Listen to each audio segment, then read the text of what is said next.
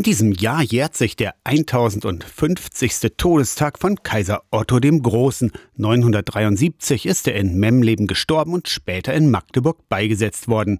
Dieser Weg, des Kaisers letzte Reise wird vom 7. bis 13. Mai gepilgert. Die Strecke führt auf dem Jakobsweg durch Sachsen-Anhalt von Memleben nach Magdeburg.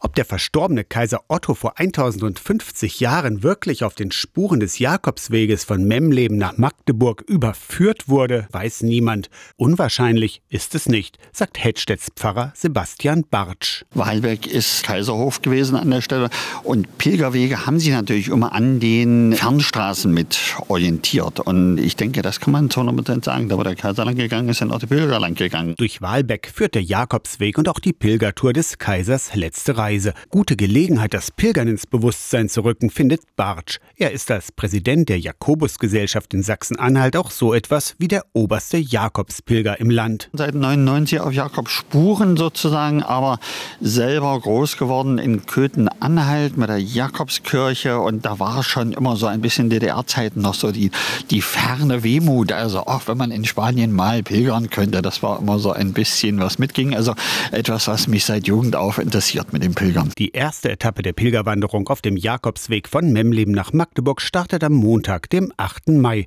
Jeden Tag stehen 20 bis 25 Kilometer auf dem Programm. Tagespilger sind herzlich willkommen. Pilgern ist Begegnung. Sebastian Bartsch freut sich auf Pilgerbegleitung. Diese Begegnung zwischen den Menschen, diese Begegnung mit der Natur, diese Begegnung mit Gott, das ist etwas, wo jeder eingeladen ist, der dann Freude hat, mitzukommen. Und da gibt es keine Voraussetzungen an der Stelle. Aus der Kirchenredaktion Torsten Kessler.